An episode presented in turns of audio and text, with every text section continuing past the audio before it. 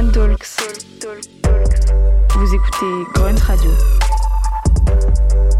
L'émission Table Ronde de Grunt Radio.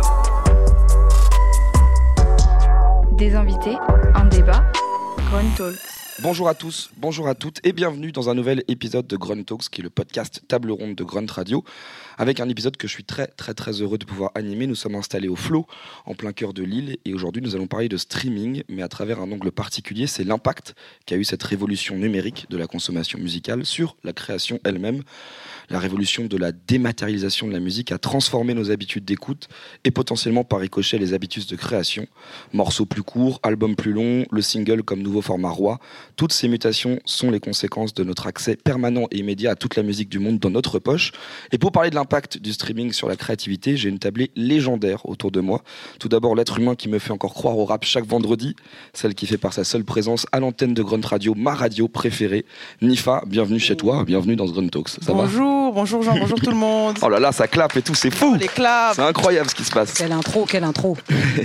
Aux côtés de Nifa, j'ai la chance de recevoir un des esprits les plus brillants et pertinents de l'industrie musicale, un monsieur qui agit au quotidien pour tirer la musique vers le haut. On a la chance d'avoir Schkid dans ce Grunt Talks. Comment ça va? Salut.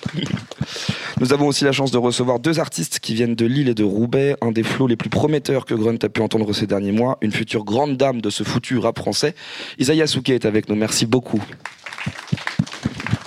Bonsoir. Et puis un homme qui fait partie de la famille Grunt à tout jamais depuis le 13 avril 2019, date où nous avions enregistré sa Grunt ici même au Flow. Depuis chaque nouveau morceau nous conforte dans le fait qu'on avait raison, il est devenu grand, c'est un artiste accompli, c'est la fierté des nôtres et je suis comme d'habitude extrêmement heureux de te voir, de le voir. Merci d'être là avant ton concert, merci, Merci Bécard. Merci beaucoup. Ça va mon ref? Ça va et toi, frérot? Ouais, très bien. Bon, allez, on est parti. On va. Je voulais, commencer avec toi d'ailleurs, Bécard, avec une, première question, euh, parce que je trouve qu'il y a un truc très intéressant dans ta manière de faire de la musique euh, en ce moment, et notamment via les réseaux où tu partages souvent, tu sais, des trucs quand t'as des sessions studio, que t'as une idée. Toi, je pense par exemple au morceau où t'étais permis de rapper sur euh, un- une prod des Daft Punk. On sent que t'as un sorte de truc de liberté de création où tu dis euh, dès que j'ai envie de faire un bail, je le fais, et tu partages beaucoup avec les gens, et du coup. Tu fais souvent aussi un peu des appels en mode euh, est-ce que vous avez envie que je sorte ce son? Est-ce que vous avez que, envie que je drop ça etc. Et du coup, tu es vraiment exactement en phase avec ce qu'on appelle le streaming actuel, c'est que tu peux te permettre de sortir des, des morceaux quand tu veux, quand tu le souhaites. Pour- pourquoi est-ce que c'est cool pour toi justement de se dire que tu as envie d'être en connexion avec les gens qui t'écoutent euh, de manière très proche? Euh, bah, Moi, au début, euh, j'étais pas du tout à l'aise avec, avec les réseaux. Avec Instagram, c'est pas du tout un, un outil que, que je maîtrisais bien. Et euh, je mettais justement, je mettais pas du tout de- d'extrait comme je peux faire aujourd'hui où, je fais ça assez régulièrement. Et c'est, franchement c'est Flav qui m'a, qui est, qui mon, mon, producteur qui m'a, qui m'a beaucoup euh, aidé là-dessus, qui, qui m'a, qui m'a débloqué en fait. Avant j'avais juste du mal à, à teaser des morceaux. C'était simplement par, par pression en fait. J'avais peur de, de ce que pouvaient penser les les les, le public. gens la Ouais, les en gens, direct, les gens quoi. qui me suivent, tout ça. Et, euh, et puis au final, je me, je me suis fait au truc et c'est vrai que ça, c'est, c'est ultra utile. En fait, tu, ça permet de, de quand, quand t'as un doute sur un morceau, euh, que t'es pas sûr ou que c'est un truc un peu spécial, euh, de pouvoir le teaser en fait juste sur une story de 15 secondes, euh, sur un petit extrait et voir si oui ou non le, les gens réagissent. Euh, c'est vrai que ça, ça, ça aide beaucoup, donc, euh, donc euh, je sais pas si j'ai exactement C'est répondu à ta parfaitement, question, si, si, c'est mais exactement ça. C'est qu'en fait, tu as un truc de Ah, ben attends, vas-y, vas-y, Nif, tu as une question, tiens, prends ça, regarde. Oui, parce que ça m'intéresse vachement ce que tu es en train de dire parce que du coup, comme tu n'étais pas forcément à l'aise au départ, euh, mais que maintenant tu, tu vois l'utilité de pouvoir, tu vois, euh, tester, est-ce que euh, maintenant tu as cette envie de viser juste? C'est-à-dire que tu te dis, voilà, j'enregistre, je vais en studio, je fais des, je fais des tracks et tout. Mais l'idée, c'est que si je sors un projet euh, dans six mois, dans un an, faut que je vise juste. Est-ce que ça, là, ce que tu as expliqué, que tu viens juste d'expliquer, ça te permet de pouvoir viser juste? Est-ce que c'est ça qu'il faut maintenant avec le streaming, c'est que ce soit tout de suite euh, le bon truc, le bon produit au, bo- au bon euh, client, si je dois dire ainsi?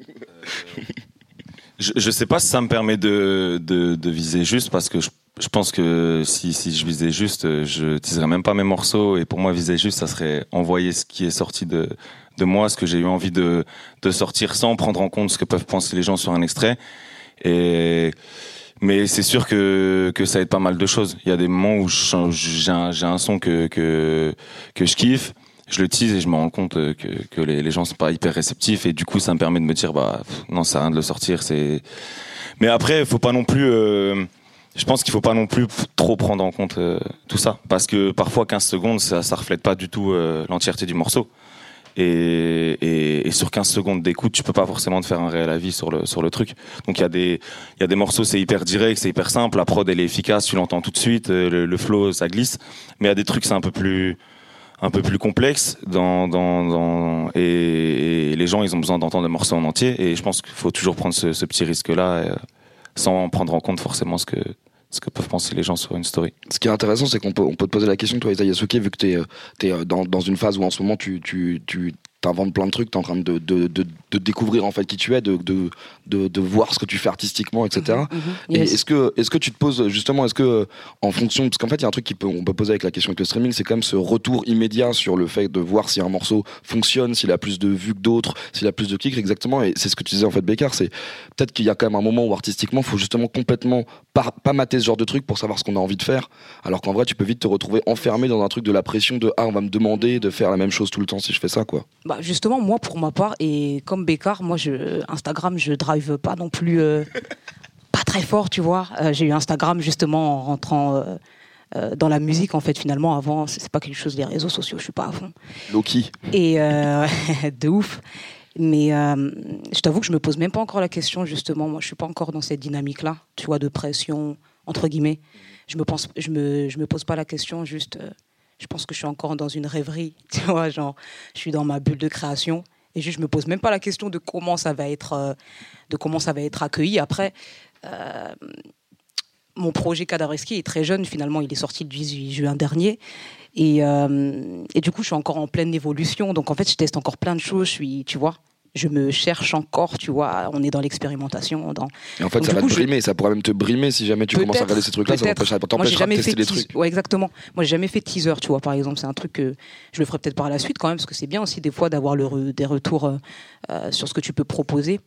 Mais j'aurais peur d'être euh, peut-être trop influencé, trop, tu vois, me dire ah c'est mal accueilli. Du coup, ça va pas marcher, alors que ça veut rien dire des fois. Et puis comme disait Bécard, un teasing de, de, de 15 secondes, ça reflète pas l'entièreté du morceau. Il y a plein de nuances, il y a plein de, de- variations qui. En plus, moi, j'aime bien faire ça pour le coup. Donc, en fait, euh, ouais, je, je, je pense que je préfère euh, mettre euh, le haut là, là- là-dessus, tu vois. Ce qui, est intéressant aussi sur cette espèce de différence qu'on peut voir entre, on va dire, la- le, monde réel concret et ces plateformes de streaming où parfois en plus tu peux avoir des morceaux qui explosent euh, suite à des trucs euh, qui sont des trucs viraux ou un truc ou un buzz ou un TikTok ou que sais-je, etc. Là où je me dis, Bécard, il y a quand même un retour qui est intéressant, c'est que toi qui fais beaucoup de scènes et qui tourne beaucoup, d'ailleurs, t'es en, concert ce soir là où on est, mais est-ce que tu vois une différence entre des morceaux par exemple euh, où en fait tu te rends compte sur scène que les gens ils se les prennent de ouf mais que t'as pas forcément ce reflet que tu vois sur les, les plateformes dans les tu vois même quand on fait une tracklist tu dois forcément le penser autrement que juste les clics et les vues quoi Euh, ouais, carrément. Euh, Il y a des morceaux où, j'aurais jamais, enfin, des morceaux que j'ai fait et, euh, et c'est vrai que c'est il y a un contraste entre les retours sur euh, sur euh, YouTube ou sur en commentaire ou sur les réseaux et quand je le fais en live en fait. Et, puis il y a des morceaux qui prennent en puissance x 10 euh, en live et ouais, ça c'est cool de faut- en fait c'est ouais, l'expérience de, de pouvoir faire euh, pas mal de concerts ça m'a ça m'a beaucoup euh, aidé là-dessus. Et euh, non, voilà, je pense Ouais. que Du coup, on, a, on, a, on parlait, le sujet d'aujourd'hui, c'est genre l'impact sur la créativité euh, qui est lié au streaming. Est-ce que, est que le streaming a changé votre manière d'envisager la musique ou de créer de la musique? Mais là, tu parlais de, de scène et je me dis que jadis, j'ai toujours eu l'impression aussi que ceux qui aimaient beaucoup la scène faisaient aussi des morceaux en se disant Ouais, tu vois, genre j'ai envie d'avoir des morceaux où je vais pouvoir grave kiffer sur scène, etc.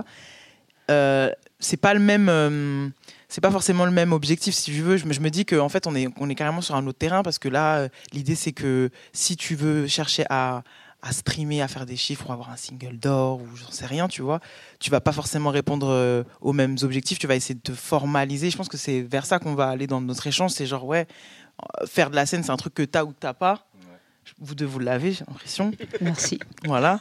Mais, mais et donc, je pense que dans votre tracklisting, il y a vos petits coups de cœur où, genre, ça, je vais trop kiffer avec mon public, etc. etc. Ce qui n'est pas le cas quand tu veux euh, répondre à une sorte. euh, je sais pas s'il y a une vraie, enfin un truc normalisé, mais tu vois, genre, tu, est-ce que, est-ce que le raisonnement pour un artiste qui voudrait euh, streamer, c'est, quoi Même si vous, c'est pas votre démarche, mais ce serait de se dire, ok, est-ce que ça, ça, ça marche, et donc du coup, ça, c'est un format de single qui marche, donc je vais essayer de le faire, je vais essayer de faire comme ça, ou je vais essayer d'aller sur ce terrain-là. Moi, c'est des questions un peu euh, de moldu que je me pose en mode euh, si je veux marcher. ah oui, mais car je dis moldu, moi. Tu saches, on se connaît pas bien encore, mais. Et donc, du coup, donc, du coup, je me dis, qu'est-ce que, tu vois, moi, genre, voilà, je suis artiste, mais je me dis, si j'ai envie de, de péter, tu vois, genre, j'ai envie que ça explose, qu'est-ce que je fais, par où je commence? Est-ce qu'il y a des chapelles, de trucs de, qui, vont, qui vont être euh, streamables forcément Est-ce que c'est facile, en fait, tu vois de... Donc, c'est une question vaste, désolé, j'ai fait un truc à rallonge, mais vous voyez où je C'est ce qu'on veut faire. vous voyez où je veux en On venir va genre, prendre je le temps de je parler. me dis, est-ce qu'il y a une recette pour ça euh, Pour se dire, ok, je me déconnecte de ce que j'aime profondément. En tout cas, ce que j'aime profondément ne parle pas à, assez de gens. Et donc, euh, comment, euh, comment je déclenche euh, le hit alors qu'en fait, il n'y a pas de recette pour le hit Bref, c'était très bordélique tout ce que je viens de dire, mais je crois que voilà. j'ai compris. Hein. Je crois que j'ai compris. Mais moi, je pense que, en tout cas, moi, c'est important de, de toujours rester connecté à soi, en fait. Moi, je pense que c'est la base, en fait. Même si tu proposes une, une recette différente, eh ben ouais, il faut, faut, faut savoir euh, se dire, bah, finalement, oui, je, je propose une recette différente et, et je la défends. Ouais, tu vois, moi, je pense, je suis plus dans, dans ce mood-là, tu vois, dans ce mindset plutôt que me dire ouais je vais me formaliser parce que ça ça fonctionne du coup je vais aller forcément dans cette direction là je trouve que pour moi l'art en fait c'est quelque chose où justement tu te tu dois pas avoir de limites. Tu dois pas forcément te conformer. C'est juste justement ça c'est pour moi l'art c'est anticonformiste en fait. Donc en fait à partir du moment où peut-être tu cherches à te conformer à à juste proposer un format qui fonctionne parce que ça fonctionne et pas parce que ça te fait kiffer pour moi c'est plus de l'art. Tu vois? Surtout ce qui est intéressant, c'est que vous venez euh, tous les deux en plus d'une école qui est quand même de la, du, du, du et de la découpe et qu'il y a quand même un truc où le rap est assez symptomatique de ça. C'est quand même que à la fois pour aller chercher une sorte de validation de gens qui disent je sais pourquoi je l'écoute c'est parce que tu vas aller chercher des morceaux qui sont des morceaux techniques qui sont des morceaux rappés qui sont des morceaux de performance en fait. Et que derrière tu, enfin on le voit je veux dire le, le- top single montre que c'est pas ceux-là qui cartonnent. Donc en fait quand t'es amoureux de cette merde et que t'as envie de dire mais je veux montrer à la terre entière que je suis le meilleur rappeur du monde ou la meilleure rappeuse du monde il y a quand même un peu ce délire de se dire genre euh, je vais pas faire ce sacrifice là parce que je suis censé faire un truc qui me correspond pas quoi. Donc est-ce que est-ce que est-ce que est-ce que par exemple dans, dans quand vous là si vous bossez sur des projets ou des trucs etc vous vous commencez un tout petit peu en fonction de ça à essayer de dire euh, genre je fais un peu des hiérarchies il faut qu'il y ait un morceau comme ça qui soit dans le projet il faut qu'il y ait un morceau comme ça qui soit dans le projet ou c'est toujours un truc de je, je- est-ce que je dois donner à ma, basse fan Est-ce que je dois donner à... Je sais que je vais peut-être faire kiffer du rap à des gens en faisant un, morceau un peu plus chanté. C'est quoi les strates là-dessus? Est-ce Bah, Est-ce qu'il y en a d'ailleurs? Ouais, franchement, il y en a quand même. hein. Pour moi, enfin, en tout cas, personnellement, ce serait mentir de, dire le contraire. Je pense que quand, j'ai commencé, comme tu disais, on vient tous les deux de l'école du boom bap, du freestyle, et, et je faisais que ça au début. Et j'avais vraiment aucune notion de d'une structure d'un morceau. Enfin, couplet, refrain, couplet, refrain, tu vois. Mais euh, mais au final, euh, moi, je pense que quand je commence un projet, je je, je pense pas au à- enfin en tout cas au début je fais comme ça vient je, prends la prod comme elle est j'écris comme ça vient. Et forcément euh, quand je commence à, à dessiner un peu le projet que je vois j'ai tel morceau dans ce registre là celui-là dans tu vois ce que je veux dire? Je me dis euh, il manque ça, peut-être il manque une couleur comme ça, ou il manque un morceau comme ça pour la scène, ça va être chiant si, si, si je peux pas vraiment défendre euh, comme, comme je voudrais mon projet sur scène. Donc je vais faire un morceau avec une prod, euh, tu vois ce que je veux dire? Donc euh, mine de rien, il y a quand même un petit, euh, un petit formatage qui se fait. euh, Ouais, tout le mais c'est fondé projet. par l'expérience plus qu'un retour de je dois absolument Ah non, des non, cases. ouais, ouais, quoi. clairement, clairement, clairement. C'est pas en mode euh, putain le public euh, ils écoutent ça en ce moment, donc il faut absolument que je fasse un morceau de drill parce que la drill c'est c'est ce qui marche en ce moment ou il y a pas du tout de ça, tu vois. Mais euh, C'est vrai que t'as quand même l'impression qu'en ce moment il y a un peu des projets où t'as as quand même un sentiment de genre on a on a vraiment fait une espèce de, de colonne avec euh, tous les trucs à cocher potentiellement en disant est-ce qu'on a Ouais, eu bien clairement. Sur- heureusement on sort un peu d'une triste période de trop zombesque où il y avait vraiment un peu où t'avais l'impression que si t'avais pas ce truc genre allez on va carrément quand en même train chercher de le changer, je trouve. ouais et là ça un revient vraiment rap truc de- de Ouais, ouf. ouais, quand grave, tu regardes euh, je sais pas il y a eu quoi euh, il y a eu. PLK qui est revenu avec un à la base qui qui qui a un gros morceau il y a pas de refrain trois Mhm. couplets de rap et Bah, toi, euh, je tu, moi je sors la même chose lundi hein, t'as Ouais, quand même- ouais. t'as quand même ce Ouais, genre de morceau qui arrive aussi mais mais je trouve ça trop lourd qu'il y ait des artistes qui soient euh, aussi enfin, c'est c'est PLK c'est énorme aujourd'hui c'est un artiste plus c'est un des plus gros Euh, Et pour annoncer sa réédition, il sort un boom bap, il pose ses couilles sur la table, tu vois. C'est vraiment ça. Désolé d'être cru, mais c'est c'est c'est c'est complètement ça, tu vois. De ouf. Il vient rapper. Euh, Il y a Zandan là, que premier extrait de de Très fort, de, de, de, de son album, c'est un boom bap. Et ça, je- ces derniers temps, c'est ce que je remarque. Même Laylo, dans dans dans son dernier projet, un morceau comme euh, Voir le monde brûler, Mhm. c'est un gros boom bap. Il y a pas vraiment de structure. Le refrain il se coupe, il y a le couplet qui reprend. Et ça, c'est trop trop bien. Donc il y a vraiment ce retour un peu au rap. Euh, euh, Bah, au rap. vois, au rap tout simplement qui, est en train de revenir et ça ça pour le coup je trouve ça Ouais, trop incroyable ouais. Toi, je qui est quand même un, observateur euh, aguerri de ce foutu game et en plus producteur parce que du coup ça m'intéresse parce que tu as aussi ce truc où, où tu composes aussi de la musique. Est-ce que du coup toi tu as le sentiment en tant que producteur en travaillant avec des artistes que maintenant eux-mêmes aussi potentiellement peuvent venir chercher une recette qui est potentiellement plus streamable. Je donne un exemple et je sais pas si je dis des conneries ou pas, du coup tu me diras si je me trompe mais on sait que maintenant les gens tu regardes sur YouTube ou tu regardes sur les plateformes les gens ils écoutent 5 morceaux 5 secondes d'un morceau 6 secondes pour pour pour, euh, peut-être le zapper ou pas. Donc ce rapport à l'intro a beaucoup changé. Avant on pouvait laisser traîner les morceaux avant que ça commence pour de vrai j'ai l'impression que c'est de moins en moins le cas. Est-ce que tu as, le sentiment qu'il y a des gens qui savent qui te demandent presque quand tu produis des choses de dire euh, là attention il faut qu'on pense streaming quand même? J'ai envie de te dire oui, mais j'ai l'impression que la, la problématique, elle n'est pas tant portée sur la, la création et la créativité que sur euh, vers quoi ça mène. J'ai l'impression que la conversation que j'ai le plus avec les artistes, c'est pas vas-y, comment on va créer tel truc, c'est euh, ah, euh, comment est-ce qu'on va être sur une playlist? Et comment, comment on se retrouve dans la machine? J'ai plus l'impression que la- l'angoisse, elle est, elle est liée à ça, parce que de toute façon, dans la créativité, j'ai souvent l'impression que comme on, on est un peu formaté en amont, on écoute tous à peu près les mêmes choses. De, assez naturellement, on se retrouve à faire euh, des, des choses qui vont ressembler à ce qui est streamé, parce que euh, je pense que la machine streaming, quand on est fan, par exemple, de tel type de rap, elle va nous donner tel type de rap à consommer, donc on va faire tel type de rap sans sortir euh, de notre bulle. Donc je pas. J'ai l'impression que le, le formatage il se fait avant. Là, je, je faisais un, un- un petit atelier avec des, de, de jeunes créateurs euh, il y a deux semaines à, à- à Nantes. C'était passionnant. J'adore faire cette expérience. En même temps, je trouve ça fascinant parce qu'à chaque fois, j'ai l'impression que surtout les, les- les jeunes qui se lancent, ça va pas être exclusif au rap, tu vois. Je pense que je peux faire le même atelier avec la musique électronique. On, s'est tous beaucoup enfermés dans les mêmes bulles de consommation. Et, et du coup, automatiquement, comme on écoute les, les mêmes choses, bah, euh, on, va, on va être un peu limité euh, créativement. Et ce qui, va, ce qui va vraiment nous exciter, c'est comment est-ce qu'on va faire pour être écouté? Mm. Comment est-ce que Jean Morel il me met dans la Mm. playlist de la radio Grunt? Mm. J'ai l'impression que c'est sur- surtout ça les conversations que j'ai. euh. Ouais, mais alors c'est intéressant parce que du coup la comparaison avec la programmation radio, c'est qu'en fait le- les bulles dont tu parles, c'est qu'on je vois même maintenant quand tu le dis, c'est tous ces trucs un peu éditorialisés de playlists euh, qui s'appellent genre smooth rap ou euh, tu commences à inventer des terminologies très étonnantes en disant je veux absolument écouter le même. Est-ce que du coup est-ce que du coup tu penses qu'il y a des presque dans ça parce que je connais pas du tout l'univers de l'autre côté du streaming, est-ce qu'il y a des prérequis parfois de morceaux pour pour les faire rentrer en édito? Est-ce qu'il y a en gros on se dit ah bah ça on sait qu'on va avoir exactement ce type de son donc on peut le mettre dans tel ou tel type de playlist? Est-ce qu'il y a est-ce que quand on, est-ce que des, par exemple peut-être des maisons de disques, etc., pensent à cette stratégie de- de- d'entrée en playlist et disent il nous faut un morceau comme ça? Bah, j'imagine que oui. Je sais pas si j'ai une, une réponse très pertinente à te donner euh, là-dessus. Ça me paraît, euh, oui, bah, il vaut mieux faire euh, être sur telle gamme d'autotune qui est la même et faire la même mélodie. Un peu, Ouais, donc il y a quand même des recettes vraiment je sais pas qui si c'est des recettes ou si c'est naturellement un peu l'air du temps où les, aussi les artistes le ressentent et les artistes naturellement ont envie de faire un type de morceau. Hmm. Mais par exemple sur la structure même des morceaux, parce que en fait on Mm. parle, on parle d'un en fait on parle d'un format qui est maintenant l'écoute en streaming où c'est, Mm. par exemple. Si je prends un exemple très concret avec le rap, là maintenant beaucoup de gens répètent les refrains beaucoup. On a vu, on a assisté à vraiment à la suppression du troisième couplet, qui était un truc Mm.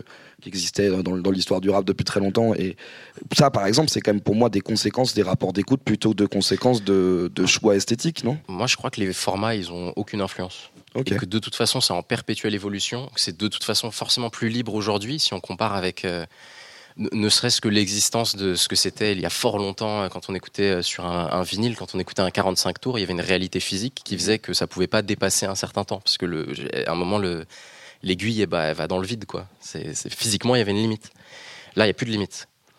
Et euh, ça fait que, en fonction de nos désirs d'écoute, on va avoir euh, des, des schémas euh, assez espacés. Je sais qu'à un moment, je m'étais fait cette réflexion à l'époque où Migos c'était cool. Je me rappelle quand, quand Baden Bougie était sorti. Donc Bad and Bougie, qui était leur single, euh, un de leurs tubes de, de- de 2017. Moi, à l'époque, j'étais un peu dans cette réflexion de Ah, vous avez vu, avec euh, Vine et tout ça, les morceaux, ils se raccourcissent, on va écouter que des chansons euh, de 15 secondes.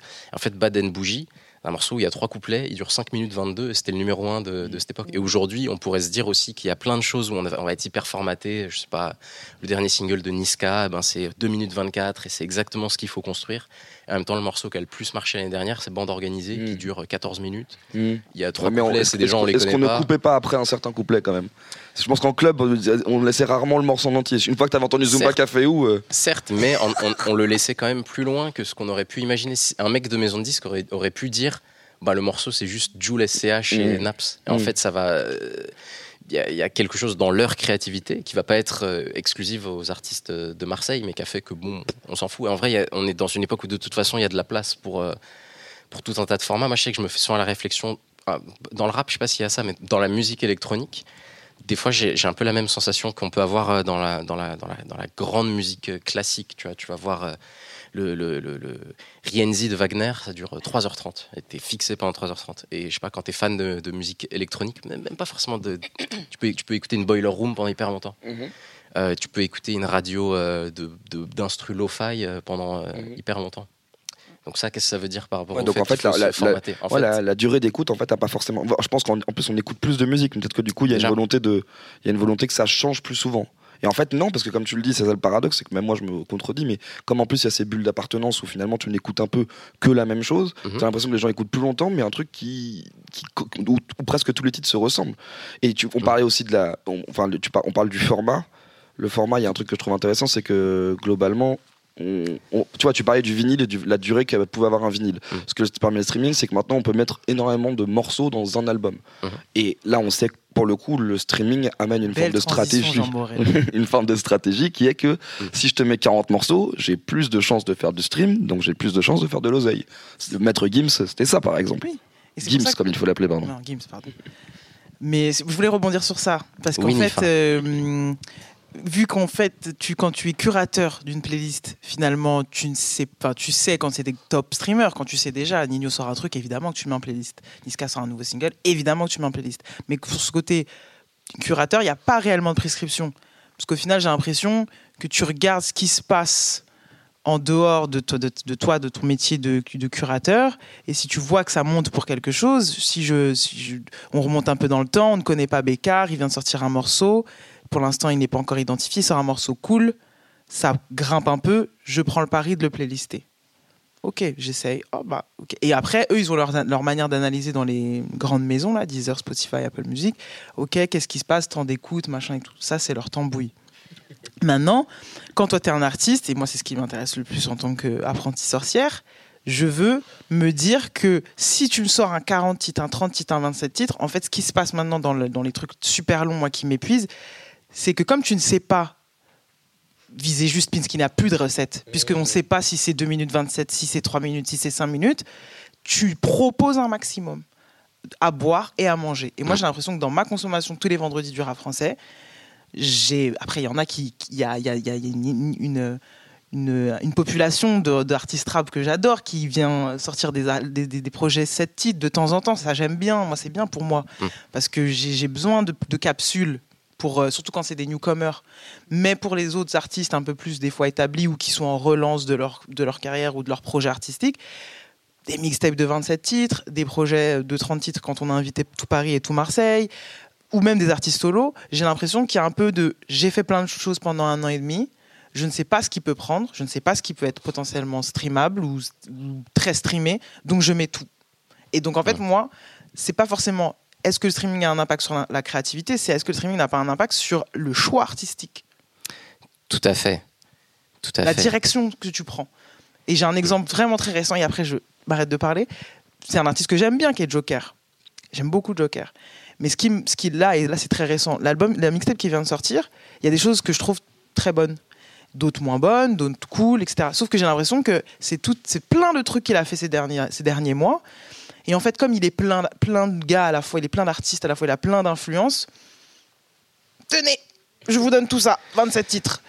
C'est ça. Et en fait, c'est je, je, sais pas si c'est si voilà, il y, aura peut-être un single d'or là-dedans. Écoutez ma foi, Mhm. on va voir. C'est ça qui, qui moi des fois me chagrine. J'ai l'impression que la, la vraie évolution, en tout cas moi, ce qui me, ce qui me, ce qui me trouble le plus dans la création, c'est que j'ai cette grande théorie sur euh, le fait que la, la plus grande révolution euh, culturelle qu'on a tous vécue le- sur ces dix dernières années, c'est la, la fin du bouton stop. C'est ce qu'on ressent le plus quand on consomme euh, sur Netflix, par exemple, ou sur les, les, les, les, les, euh, les plateformes comme ça qui nous permettent de consommer de la vidéo. Il n'y a, plus de bouton stop. Et donc, on peut très bien regarder quelque chose en flux euh, continu. Et aussi, on peut regarder quelque chose de manière extrêmement passive. Donc, je peux regarder euh, la, la, la, la- la deuxième saison de Emily in Paris quand elle sort, faire semblant de regarder le début, regarder deux, trois vraiment moments. très bon goût. hein. Évidemment, moi j'attends avec impatience. Ils sont à Saint-Tropez et tout. Il ment. Je vous jure, c'est la vérité.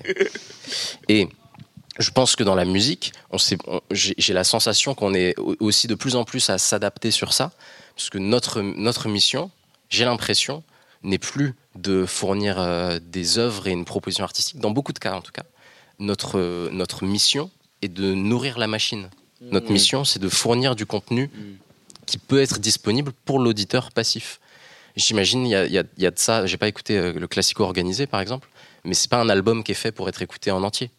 C'est un album qui est fait, tu vas piocher ton truc, et puis si tu le fais tourner en fond, c'est bien. Et puis si tu achètes pour soutenir, c'est cool. Euh, Fais ta petite tambouille, mais en eux, leur, euh, leur, leur idée, enfin, je pense, j'espère, ils ont raison, c'est d'être dans cette machine de streaming qui fait que quand tu sors quelque chose, eh ben, l'algorithme il se rappelle que tu es là, donc euh, la prochaine fois que tu vas sortir quelque chose le terrain. t'occupes le terrain. Ce qui est, le- ce qui est la logique, euh, les, les youtubeurs sont, sont hyper forts pour ça. Comme tu sors une vidéo à tel moment et puis tu en ressors une de manière régulière toutes les semaines, ce que tu fais, ça, ça satisfait l'algorithme. Je pense que chez les artistes, j'ai plus le- la sensation d'avoir la réflexion. Par exemple, on parle d'Instagram. Euh, J'étais dans une conversation comme ça avec euh, le- le- leur équipe à un moment donné. En gros, euh, si tu veux être mis en avant sur Instagram, plus tu utilises toutes les fonctionnalités, plus tu es mis en avant. Donc si tu es un artiste, tu fais un post sur ton son, c'est pas assez. Si tu fais un post et une story et un, live, Un chronomètre, un machin, un, Voilà, un compte à rebours. exactement. Si tu fais tout ça, l'algorithme il va comprendre que tu es respectueux du travail d'Instagram et en échange, tu vas être mis en avant. Et du coup, toi en tant qu'artiste, ta mission est de fournir du contenu. Moi, je pense que l'impact créatif, il est surtout sur ça. Il y a beaucoup de gens, et particulièrement les, plus jeunes, qui se lancent par passion euh, pour la musique et qui deviennent des spécialistes de Instagram et de Spotify for Artists et de data et de tout un tas de trucs qui, je pense, viennent beaucoup polluer l'esprit créatif, mais qui laissent une meilleure place pour On l'esprit. avait un quand même deux euh, exemples, c'est-à-dire que les deux personnes qui sont, qui sont là nous ont dit Waouh, au début Instagram, c'était pas, ma, pas forcément le truc qui me faisait le plus kiffer, mais j'ai Oui, compris que chaud Moi, je suis- par là. Quoi, Je suis hyper sensible à ce que tu as dit euh, tout à l'heure sur euh, être artiste, c'est être anticonformiste, tout ça. J'ai, si vous me permettez une petite anecdote, j'adore l'utiliser à chaque fois. Il y a, en 2013, il y, a, il y a Kanye West qui sort son, son sixième album Yeezus, qui est son album le plus radical. Donc il, il sort son album, c'est euh, un album très minimaliste pour ceux qui ne l'ont pas écouté et très brutal. Et donc il, fait une session d'écoute, toujours très cryptique avec Kanye, il fait une session d'écoute avec Dave Jam juste avant la sortie de l'album. Et en gros, pendant cette session d'écoute, il dit euh, Bon, moi, euh, moi, je déteste YouTube. Voilà, je déteste ce truc de et de recommandations. Je, ne supporte pas l'idée qu'à la fin de, de ma chanson, vous allez me proposer une autre chanson. Ça se trouve, c'est pas la mienne. C'est très Kanye West euh, comme manière de penser. Et donc, il joue son album, il use ça aux gens de Def Jam. Il joue l'album, qui voilà, qu'on aime ou on n'aime pas, mais c'est intense, quoi. Il joue l'album, et à la fin de l'album, il regarde les gens, là, comme je vous regarde là, et il dit Voilà, vous voulez écouter quoi d'autre maintenant? Et je trouve cette attitude, moi, je pense, je recherche ça dans la musique, et je pense, que j'ai jamais réussi à le trouver. J'ai l'impression qu'on perd un peu les artistes sur cette question, on est, on est très en train de se faire écraser par cette machine. De, en fait, les œuvres qu'on fait, on les fait plus profondément euh, pour nous. On arrive à atteindre, euh, évidemment, on arrive à atteindre du public, on arrive à toucher des gens, mais on est très euh, contraint créativement et personnellement par ce truc de. Je ne sais pas si c'est très naturel pour les artistes de se dire qu'on a associé cette sensation de dopamine qu'on a quand on va mettre un morceau et on a des likes. Et, je ne sais pas si c'est ça qu'on est venu faire en fait à la base. Et je pense que ça crée créativement quelque chose en nous, en- enfin en nous, en- pour, pour, les, pour les gens qui créent, de se dire en fait ce que j'ai fait, c'est pour cette sensation-là. Mmh. Que Je pense que c'est pas cette sensation Ouais, qu'on est venu chercher c'est cette base. immédiateté du retour sur le truc en plus qui est. qui est- Mais en même temps, ce que, ce que tu dis là, ce qui m'intéresse, c'est que récemment, il y a quand même des albums, les albums sur lesquels les gens parlent, polémiquent, discutent, sont un truc qui revient et qui est revendiqué, c'est des albums, on va dire, un peu plus concept. Exact. Le, le cas de Laylo est particulièrement intéressant, c'est-à-dire de vouloir se dire que je vais raconter une histoire dans mon disque, ça n'est pas une succession de titres euh, qui sont justement pensés pour être potentiellement mis dans une playlist, mais j'ai envie de raconter. Et là, on voit quand même qu'il y a un engagement de la part des, des gens qui les écoutent, enfin, qui écoutent, enfin, des fans de musique, ils disent, mais là, là, il y a une proposition. Il y a vraiment ce truc où il a revendiqué, écouter l'album du début à la fin. Donc en fait, le, marasme dans le fait qu'il y a tellement de trucs de playlist fait que maintenant, quand on refait ce format de base qu'est l'album, j'ai pas envie de rentrer dans le débat sur album, euh, playlist, machin, mais on voit quand même que les gens sont toujours hyper ouverts et ont hyper envie de se dire euh, laissez-moi le temps d'écouter quelque chose. Et parfois le temps justement c'est un temps court. Tu vois par exemple toi Bécard tu fais des choix de, souvent il y a des à la fois des choix de mixtape qui sont qui racontent une vraie histoire. Moi je pense que Brique Rouge vraiment c'est on entre dans ton univers on, on- on découvre exactement qui tu es. Ça a été vraiment la mixtape carte de visite. Et là récemment tu as dit je vais faire un, projet plus court plus concentré pour euh, pour montrer en gros euh, un truc où j'ai voilà ce que j'ai envie de faire musicalement. Et en plus tu travailles avec Lucci euh, régulièrement qui est très proche et avec qui vous avez ce dialogue de genre voilà ce qu'on a envie d'essayer de faire. Donc toi est-ce que est-ce que du tu voilà est-ce que tu est-ce que vous pensez à ce à ce truc de se dire j'ai j'ai envie peut-être de reconcentrer un peu la musique pour que les gens comprennent exactement et pas de tenter justement de, de, de lâcher des flèches dans tous les sens en disant il y aura un boomerang qui va revenir quoi. Quand tu dis un boomerang, Je c'est. parle de balistique, je sais pas pourquoi je suis parti. je suis parti sur Non, mais. catapulte, trébuchet, je ne sais pas où je vais. Euh, Pourquoi pourquoi tu vois pourquoi ça t'as choisi ce format court là récemment tu vois? Bah parce qu'en fait, euh, je j'avais sorti deux projets. J'avais sorti Boréal et Brique Rouge. Brique Rouge qui était sorti en c'est quoi C'est 25 septembre 2020. Ouais. 25 septembre 2020. Et euh, et je je me sentais pas du tout prêt pour un album en fait. Et, euh, et enfin moi personnellement, j'ai toujours vu l'album, le premier album comme euh, c'est c'est c'est l'œuvre euh, ultime d'un d'un artiste. Bravo. Enfin, moi, j'ai toujours vu le truc comme ça. En tout cas, tous mes, mes rappeurs préférés, je, je resterai toujours attaché au premier album parce que ça m'a toujours fait un truc. C'est là où tu le découvres et c'est, tu sens que, tu vois, c'était ça, c'était ce moment-là, c'était. Et j'étais tout simplement pas prêt pour, euh, pour, pour, euh, je sais pas si c'est lié à l'âge, euh, pour- c'est lié à la maturité artistique euh, ou au fait que j'étais trop jeune, mais je, je me suis dit, je vais, j'ai quand même envie d'envoyer de la musique parce que je fais encore de la musique, même si c'est pas encore celle que je considère être la bonne pour l'album. Mais euh, je vais proposer un format plus court. Et vraiment, là, tu parlais de Mira, qui est sorti cet été. C'était pas. Euh, Brick Rouge, je me suis pris la tête de ouf. Tu vois. Mm. Vraiment, vraiment, vraiment, j'ai pris du temps à le faire. Avec Lucci, c'est. On est allé loin, on s'est embrouillé, c'était, c'était, tu vois, on en- on n'en pouvait plus de notre côté tous les deux, c'était, c'était, c'était difficile. Et Mira, je me suis dit, ok, on va faire un truc. J'ai envie qu'on fasse la musique comme on la ressent tous, tous les deux. Donc, euh, donc voilà, c'était vraiment plus, euh, c'était voilà, c'est ce qui sortait sur le moment dans, dans les mois où je créais, voilà, exactement. Et puis j'en ai fait un petit projet que, que je trouvais euh, que je trouvais qui ressemble, enfin, il ressemblait complètement à la période de, de, de vie dans laquelle j'étais. Et, euh, et je me suis dit bah, c'est parfait pour l'été je vais envoyer ça. Et puis euh, je l'ai pas fait forcément pour le public c'est moi j'avais envie d'envoyer du truc un truc plus léger que je considère être plus léger parce que euh, au niveau des thématiques il y a pas vraiment une euh, une ligne tu vois où je raconte vraiment une histoire un truc c'était plus des morceaux qui vont un peu à droite à gauche et, euh, et voilà. Et puis ça dépend en fait, ça dépend des artistes, ça dépend des projets. Y a, y a, y pour moi, il n'y a pas de règle entre guillemets. Mhm. En fait, et même un hit, aujourd'hui, il n'y a pas de règle. Moi, évidemment qu'il y a un genre de formatage de morceaux où, euh, euh, on sait que les morceaux courts, euh, carrément les morceaux où ça commence tout de suite, où il n'y a pas une intro qui est longue, où on entend direct euh, l'artiste partir et euh, le refrain qui revient trois ou quatre fois euh, dans, le morceau avec des couplets qui sont des, des 8 ou 16 mesures. Il y a quand même, c'est en vrai, c'est les morceaux qui ont marché euh, ces, dernières années. Mais au final, je trouve qu'il y a tellement pas de règles. Il y a des morceaux qui, semblaient être pas du tout des hits et qui sont devenus des, tubes énormes, tu vois. Et, et voilà, pour moi, vraiment, je vois, je vois. Un jour, tu, tu vises juste sans le savoir, en fait. Mm. Tu vois, vraiment, euh, tu, c'est, c'est, c'est ton art. Ça fait longtemps que tu travailles ta musique. Euh, et puis, hein, et puis voilà, tu as, as mis tout ton cœur sur un morceau et tu, pour toi, c'était juste un, un gros morceau de ton projet qui allait toucher les gens qui te suivent depuis longtemps. Et finalement, c'est le morceau qui te révèle euh, aux yeux de tout le monde. Mm. Donc vraiment, euh, et pour moi, il n'y a pas de règle, en vrai de vrai. Et, là-dessus, c'est intéressant. Par exemple, je peux, poser la question aussi là-dessus, mais ce côté où ce moment particulier quand t'es artiste, c'est que tu dis là, je suis en train de mettre tout mon cœur dans ce morceau-là. Et moi, parce qu'en fait, il doit y avoir ce moment incroyable quand, quand t'es pas encore confronté à la réception. Parce qu'en fait, à travers le streaming, la question qu'on pose, c'est comment est-ce que les gens re- reçoivent et, et comprennent ta musique. Quand justement, t'es vraiment en train de te dire, je suis en train de toucher du doigt, genre le track parfait, où là, je dis là, c'est sûr. Et que tu vois justement que c'est pas forcément celui-là. C'est marrant parce que j'en parlais avec euh, Luigi PK récemment qui parlait d'un morceau en disant c'est un de mes morceaux préférés. J'ai tellement aimé l'écrire, ça m'a rendu ouf. J'avais l'impression que j'avais touché enfin le truc ultime que j'attendais de faire depuis longtemps. Je le sors et du coup dans cette réaction de toujours ce direct de voir tout de suite la fameuse dopamine dont tu parles et il me dit ça prend pas du tout. Et il me dit mais ça m'a tu vois j'ai- et donc je me dis ça m'a fait un truc trop bizarre. Est-ce que est-ce que du coup toi tu, tu vis par moment ce décalage justement entre réception et ta manière de, de créer les choses? C'est sûr qu'il y a un décalage. Euh, finalement, moi, sur le, le P j'ai un titre qui s'appelle Kadarewski, donc le titre éponyme du coup. Et, euh, et pour autant, je pensais pas que, que ce serait forcément celui-là qui.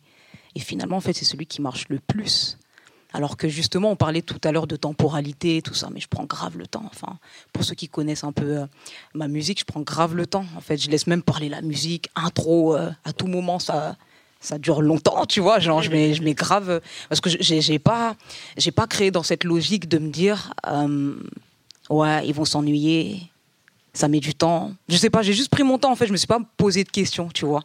Et finalement, c'est celui qui fonctionne le plus, alors qu'il est grave. euh, c'est très deep, c'est très, euh, c'est très posé. Il n'y a pas énormément de choses. C'est c'est plutôt, euh, c'est plutôt euh, épuré, on va dire.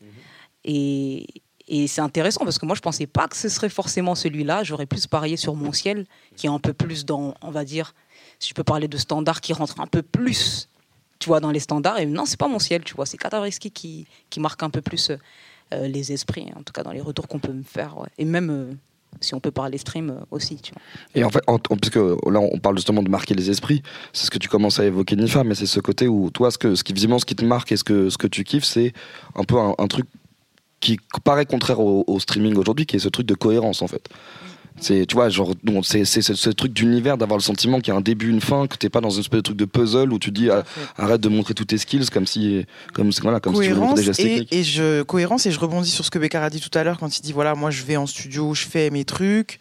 Et évidemment il y a toujours ce moment euh, où il faut un peu la sélection. Il faut, faut, faut juger et là le grand Flav arrive Maître bref, Flav. Maître Flav. Maître Flav. mais bref il y a la sélection et c'est important il faut il faut il faut il faut calibrer il faut il faut un, un, un track listing plutôt bien équilibré et là on- forcément on rentre dans des logiques euh, un peu aussi de, de, de, de cohérence d'équilibre de ok on a un morceau mais ah, peut-être que ce morceau ressemble à celui-là etc et ça je suis ok avec ça je trouve ça normal parce que moi je suis fasciné par l'album par le format album. Et pour moi l'album c'est la soustraction. C'est ce travail de soustraction qui est fait. Je, et moi je très fan de Rick Rubin reduce. Le reduce, faut réduire, c'est-à-dire que tu as passé un an en studio, évidemment, c'est le moment crève-cœur pour l'artiste, pour moi, de, j'imagine, de devoir jeter des, enfin, de jeter en tout cas, de dire ah non il est éliminé, celui-là on le mettra pas, ça doit être un moment archi relou pour l'artiste, mais je trouve que c'est ça, c'est le moment là où ton album ou ton potentiel classique il va se faire, c'est le moment où tu dois soustraire. Et c'est parce que moi j'ai l'impression qu'il est fait en ce moment, en tout cas dans les albums que j'écoute tous les vendredis ou que je reçois, c'est qu'au contraire, c'est on y, allez, on y va, il faut rajouter, il en manque. Non, il faut reduce. C'est-à-dire peut-être ce morceau-là, c'est pas le moment, il rentre pas dans le thème aujourd'hui, peut-être que c'est plus tard, ou peut-être qu'il aura super mal vieilli et qu'en fait, bah non. Euh, bah là, forcément, je pense à un exemple très récent, c'est c'est c'est Roger qui Ouais. propose un album dont il, lui, quand il l'envoie, me dit que c'est tra- c'est de la trappe, mais que c'est timeless, comme ça. Qui me Et puis il y a des morceaux qui ont 3 ans dedans et, donc, qu'il a euh, voilà, dit il me dit qu'en fait, il y a des prods, il me dit, bah, c'est 2017, c'est 2018, ça c'est quand j'étais euh, à tel endroit avec tel rappeur, j'ai fait ça, c'était il y a 4 ans ou il y a 3 ans. Et c'est vrai que avant de, de de- d'écouter projet, il me dit ça, et je me rends compte qu'en l'écoutant, effectivement, euh, je, moi qui disais que la trappe vieillissait très mal, bah, il m'a donné tort. Donc il a bien fait de garder certains morceaux, il a, il a dû en sûrement, sûrement en jeter plein. Mais au-delà de, de ce qu'on peut penser ou des préférences qu'on a en termes de rappeurs, moi je trouve que c'est important ce travail-là de soustraction. Moi je suis pour la soustraction, je suis pour se dire euh, oui je produis beaucoup, oui je suis un rappeur de ouf ou une rappeuse de ouf, je fais plein de musique et tout, mais l'idée c'est pas euh, juste... euh, je pense que ce, qui- fait partie aussi de ce métier, entre guillemets, c'est, le choix. Tu vois, c'est de se dire, ok, c'est la direction qu'on a prise, c'est celle-là. Tout comme la première fois quand, quand Laylo, il, il- communique un peu avant la sortie Trinity et qui dit, voilà, là les gars, j'ai fait un choix, je sais pas si ça va passer, vous verrez. Vous vous rappelez quand il a, tu vois, ça, ça, moi, je, je me suis dit déjà que ça sentait bon, rien que l'idée de se dire, il a, il a, il a supprimé des choses ou il a annulé quelque chose pour aller finalement dans une autre direction. Peut-être qu'il était sur autre chose et qui ressemble pas du tout à ce qu'on a écouté Trinity et qu'il a fait le choix. Je pense que c'est, c'est, c'est ce qui fait le plus peur euh, à certains artistes aujourd'hui à cause, un peu à, à- à cause de cette course effrénée aux, aux- aux chiffres, aux views, à l'importance que ça, c'est, c'est de faire des choix. Mm, mm, je sens, je sens que vous êtes d'accord. Ouais, de ouf. Let's go, let's go, let's go. C'est exactement ça. Je pense que c'est. Ah, tu voulais. Tu voulais... Allez-y, allez-y. Euh, je sais plus ce que j'allais dire. Euh, ouais, c'est ça en fait. Je pense que c'est une histoire de course effrénée. C'est exactement ça. Où tu as peur que hum, si peut-être. euh, moi, j'en suis qu'au tout début, mais j'ai l'impression que dans ce que j'observe, euh, il y a une crainte aussi de, par exemple, je sais pas si tu es absent pendant six mois. Waouh, ça y est, t'es. Ça y est, t'es rangé dans un tiroir et tout, euh, fermé à clé. En fait, il y a cette histoire-là où, avant, euh, avant, alors je sais plus à quel temps, ou quel temps exactement, quelle époque, jadis. bah ouais, jadis, t'attendais un album. Et c'est pas grave en fait si le rappeur, la rappeuse, elle mettait 2-3 ans à le sortir. Parce que du coup, ça, même ça créait même euh, quelque part une euphorie, une attente, quelque chose. Tu sais que ça a été travaillé, et travaillé, retravaillé. Et effectivement, cette histoire de choix. euh, pour moi, le choix, c'est euh, final. Du coup, ça veut dire que c'est vraiment le substrat euh, de tout ce que tu as créé, en fait. Et ça peut être que normalement bon. C'est le plus dur. hein. Pour moi, c'est Ouais. c'est l'étape la plus dure. Franchement, quand tu as fait, euh, je sais pas, 30, euh, 30 morceaux, 20 morceaux et que tu dois sélectionner, si t'as ton équipe, euh, ça passe vraiment par euh, ta mère, ton frère, euh, tes potes, euh, ton DA, ton truc, et chacun a des avis différents, toi t'as le tien. Et mine de rien, t'es- t'écoutes quand même euh, la vie de tes proches, et tout le monde a des avis différents. C'est impossible de savoir. euh, et ça, c'est c'est le moment que j'appréhende le plus, en général. Mais, euh, mais en vrai, ouais, le, le, tout ça, en fait, c'est- le streaming, en fait, ça a, ajouté, ça a rajouté un, un stress énorme, en fait, Ouais. à l'artiste, je trouve, moi, Ouais. en tout cas. Mais euh, enfin, c'est moi, vrai, c'est moi, drôle parce que comme le, le- j'ai l'impression que c'est une pression au quotidien, en fait, tout ça. ça, c'était ce que disait tout à l'heure, nourrir la machine, etc. En fait, ce qui est ouf, c'est que ce rapport aux chiffres, l'idée de tout chiffrer Ouais, en clairement. permanence, moi, je, me- enfin, je pense qu'être un artiste aujourd'hui est mille fois. En fait, cette ère qu'on nous vend comme la facilité, genre c'est incroyable. Avec DistroKid, je, je peux mettre mon morceau en deux minutes sur les plateformes, etc. En fait, j'ai l'impression que c'est les réactions en direct, ce besoin, ce, ce besoin de la première écoute, cette, toute cette espèce d'urgence qui est exactement ce que tu disais, cette espèce de matrice où il faut le truc. Moi, je, me- je me mets à la place des artistes, je me dis, c'est un enfer de vivre ça. Ouais, c'est dur. Franchement, C'est- il y a des moments, c'est dur parce que, comme tu disais, quand tu t'absentes euh, six mois, t'as toujours peur euh, de, de d'être oublié, de, de, de comment les gens vont, vont, vont appréhender ton retour, euh, par comment faut revenir, quel morceau faut envoyer, quel, tu vois, quel projet, quel truc, tu sais pas en fait. Et en fait, j'ai l'impression que c'est tout le temps jaugé quoi. En fait, faut toujours réussir à pas trop donner, donner au bon moment. Et ça, c'est, il y, a- y a pas de règle encore une fois, tu vois. C'est, c'est, c'est, le travail, c'est des discussions, euh, c'est, un peu de chance au bon moment. C'est, mais c'est, ouais, c'est franchement, c'est ça, c'est, un peu un stress euh, constant, en vrai. Ce qui, ce qui au fur et à mesure qu'on avance dans la conversation, je trouve qu'en fait, je commence à avoir un peu une nuance de trucs qu'on est en train d'amener. C'est qu'en fait, on a parlé beaucoup de formats. Ce qui t'a dit notamment, euh, je sais pas s'il y a encore, en fait, la question du formatage, en fait, elle, elle est pas si évidente. Elle peut, on peut dire qu'à la fois elle existe et elle n'existe pas, mais en fait, c'est la question là qu'on évoque, c'est celle de la forme plus que le format. C'est-à-dire qu'en fait, ce qui fait la distinction, c'est est-ce que j'ai réussi à mettre en forme quelque chose qui fait qu'il a une valeur pour lui-même et que du coup, et en fait, moi, je me dis, par exemple, je pense, là, j'y pense que, comme ce que je me dis, par exemple, tu travailles avec, avec, avec des musiciens, tu travailles avec notamment un, un groupe qui s'appelle IBA, etc. Sur cette question de la mise en forme, toi, qu'est-ce que, qu'est-ce que tu conseilles? Est-ce qu'il y a un truc où t'as, tu te dis, je, tente d'avoir ce regard un peu plus lointain? Est-ce qu'il y a des trucs où, tu donnes des idées en disant, attention, soyons, visons cette, cette fameuse cohérence, en fait Sur la création ou sur la communication? J'ai envie, de, bah, j'ai envie- les deux, mon capitaine. Eh bien, justement, là, on, on sort de cinq jours dans les Vosges où nous avons, je pense, bien avancé sur un prochain projet. Et euh, je pense, eux, eux comme moi, on est assez d'accord sur une. Enfin, je sais pas. Eux ils, eux, ils communiquent pas trop, tu vois. Je, pense, je sens qu'ils ont pas du tout envie de communiquer. Là, cette semaine, ils ont posté une photo euh, sur Insta parce qu'il y a des concerts. Je pense que ce sera la seule communication euh, pour, pour 3-4 mois, tu vois. Et donc, c'est un groupe euh, sur lequel je travaille en tant que compositeur, mais ils ont sorti deux projets sur lesquels je suis éditeur. Donc, mon, rôle, mon métier en tant qu'éditeur, c'est contribuer à la promotion euh, de l'œuvre et faire en sorte euh, qu'on soit partout. Et j'a- j'avoue que je suis partagé avec eux, je suis assez à l'aise parce qu'on est assez d'accord sur le même principe. D'un côté, je pense qu'il faudrait que je leur dise, vas-y, on fait, il faut qu'on faut réfléchisse aux tendances et allez les gars, trois stories par jour là. Et en vrai de vrai, je pense que c'est l'inverse de ce que j'ai envie euh, pour les artistes. Donc s'ils font pas de story pendant six mois, bah, c'est pas grave. Et si c'est pas par là qu'il faut passer, et si en fait on sort un morceau et il fait euh, 42 streams, bah, vas-y, il fait 42 streams. C'est bon, tu vois. Je pense à un moment, il faut réussir aussi à être dans un espace. Et du coup, créativement, je pense que ça, ça, ça, ça, se ressent. Enfin, J'espère quand on sortira les morceaux. Peut-être ça se ressentira. Juste, on a voulu faire quelque chose qui nous fait plaisir. Et euh, le, le reste, pour moi, c'est du bruit de fond. Enfin, après, je dis ça, c'est ma vision un peu artistique et naïve des choses, tu vois. C'est. Je pense que c'est important. Le, le témoignage qu'on laisse, le, le moment qu'on laisse transpirer en tant qu'artiste, c'est ça qui compte. Encore une fois, c'est ma vision naïve des choses. Ça se trouve, je fais un truc chamé là, le meilleur truc que vous allez entendre de votre vie. Et il n'y a que vous qui allez l'écouter. Ça va être un four, je fais zéro stream. Mais euh, la, la valeur que j'ai laissée à ce moment-là, je ne sais pas ce que ça peut devenir dans le temps. Ça, c'est la réflexion que j'ai, surtout comme j'ai du coup une casquette éditeur. Mon, travail en tant qu'éditeur, c'est de, travailler sur la longévité euh, euh, des œuvres. On ne sait jamais euh, ce qu'une œuvre peut devenir. Je ne sais pas si j'ai un meilleur exemple que Maria Carey. Bon, All I Want for Christmas, c'était déjà un succès quand elle l'a sorti en 1994. L'année dernière, c'est la première fois que c'est devenu la chanson numéro un aux États-Unis. Elle pouvait pas se douter que ça pouvait aller jusque-là. Et je pense ce que l'impact que ça a, le streaming, je pense, a un impact assez négatif sur la confiance que les artistes ils ont en eux et en leurs œuvres. Parce que l'option que tu as, je pense, en tant qu'artiste aujourd'hui, en fait, c'est un peu la même que quand tu vas euh, au PMU.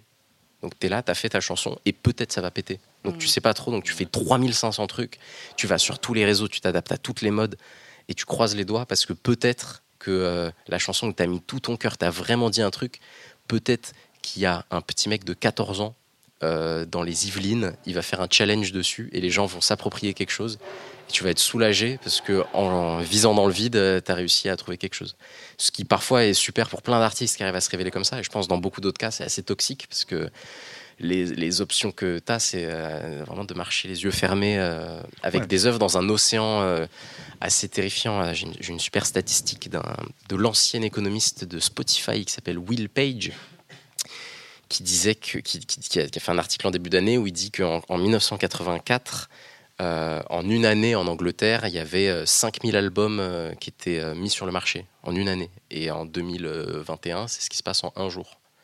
Donc la, la jungle qu'on a euh, quand on sort un titre, elle est, euh, elle est immense. C'est déjà incroyable quand on, quand on sort un titre et qu'il y a des gens qui nous écoutent. Moi, je sais, je suis très attaché à, à ça. Bah, J'ai sorti une chanson là, euh, cette semaine.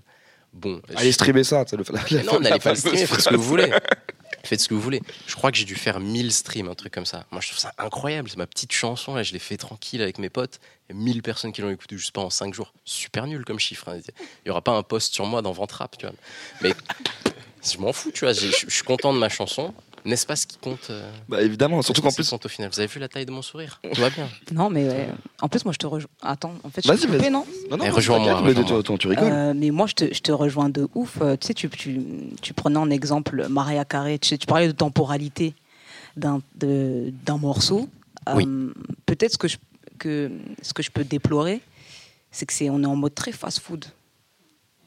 En fait, c'est euh, préparation fast-food, consommation fast-food. Tout se fait en chap-chap comme ça.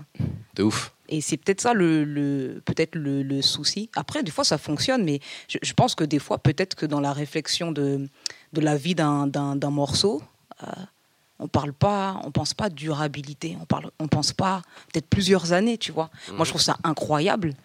Je trouve ça incroyable de réussir à créer quelque chose d'intemporel. Ça, et cycla, quoi, tu vois. De ouf. C'est Et- dire, ah, tu vois, dans 5-10 piges, eh ben, il y en a d'autres, il y a une autre génération qui va l'écouter, tu vois. Peut-être qu'on est moins dans cette réflexion-là en ce moment. Bah. C'est ça. J'ai envie, si, tu me permets, de, même de rebondir sur ce que sur ce que Nifa disait. Je sais que je me pose pas mal cette question aussi sur les, les formats, les albums et qu'est-ce qu'a qu'est-ce qu'a évolué la productivité. Et euh, je sais pas si tu regardes la production, euh, ouais, peut-être beaucoup dans le dans le jazz par exemple. Un artiste comme Miles Davis, il a sorti 3500 albums. C'est c'est un- une, une dinguerie. Dans une même année, ils en sortaient deux, ils sortaient deux albums, des albums qui durent euh, une heure et demie. prends ça, Jules. Ouais, mais en, en vrai, au final, le, sur- le Jules du jazz. on verra la fin de la carrière de Joule, mais euh, c'est beaucoup, enfin la productivité, c'est pas c'est pas le fruit de notre époque. il y a beaucoup d'artistes au fil de- de- des- des siècles, mais en, en- en- même en quantité de musique, si on, com- si on compare, pardon, je vais encore citer Wagner, je pourrais en citer d'autres, mais si on compare l'œuvre de Wagner et l'œuvre de Jules, je sais pas, je sais pas trop lequel a fait le plus de musique. C'est dans, la période classique, on faisait des, tonnes de quantité de musique et c'est et, euh, pas très différent. Je pense que la différence c'est dans la confiance. Moi, j'adore l'exemple de Stevie Wonder, qui est un grand artiste euh, soul des années euh, 60 et 70 que vous devez connaître, mais je précise, on ne sait jamais. C'est important. Stevie Wonder, il devient particulièrement illustre dans les années 70, entre autres euh, avec un album qui s'appelle Songs in the Key of Life, qui, si ma mémoire, si ma mémoire est bonne, est sorti en 76. Il me semble aussi. Donc euh, ça, c'est également, si ma, si ma mémoire est bonne, c'est le 17e album de Stevie Wonder. Donc avant ça, il sort 16 albums. Aujourd'hui, personne ne les écoute. Bon, Peut-être un ou deux, il y a Inner Vision qui est sorti deux années avant, mais ça c'est très typique euh, dans le rap aussi, parce que tous les artistes qu'on kiffe, ils ont tout pété avec un premier ou un deuxième album.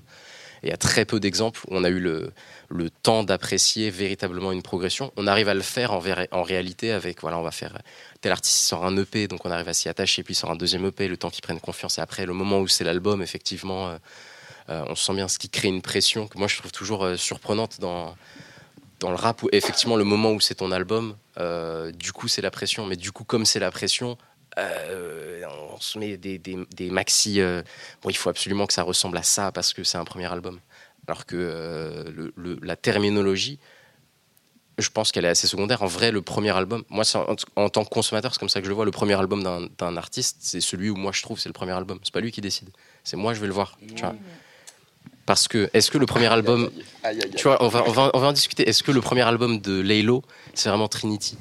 Moi, je kiffe Laylo depuis, tu Ses vois. premiers albums studio, euh, ses premiers longs formats, c'est son premier album. Mais la, la vérité se passe à son premier album. Je comprends qu'ils disent que c'est le premier album, mais la vérité, si tu suis, c'est pas exactement ça le premier album. Oui, mais après, c'est que. C'est pas grave si lui il le vend comme Moi, ça. c'est le, pour moi, l'artiste, c'est lui le patron. Donc, s'il vient et que j'ai l'impression que Niska, il a sorti une mixtape là, il dit que c'est une mixtape. Mhm. Moi, je, je suis pas d'accord. Mais c'est lui le boss. Il dit que c'est une mixtape. Je pense que je suis persuadé que c'est vraiment à 50-50. Au-delà des albums, les œuvres, je pense qu'un artiste, il peut jamais faire plus que 50% de son œuvre. Parce que les 50 autres pourcents, c'est nous qui le faisons. C'est nous qui le ressentons, c'est nous qui l'achetons. la C'est nous qui l'amenons à quelque part. C'est Ah. nous qui faisons d'une chanson un tube, c'est nous qui faisons d'une chanson un, un classique, et c'est nous qui faisons Non, parce que j'ai l'impression qu'un format, j'ose espérer encore que la mixtape me fait penser à une façon de travailler, un, pro- un- de travailler. Un album me fait penser à une, un, un- quand les mecs ils, ils- ils tweetent ou ils font un post Instagram en disant album mode activé. Je sais dans quel mood ils sont.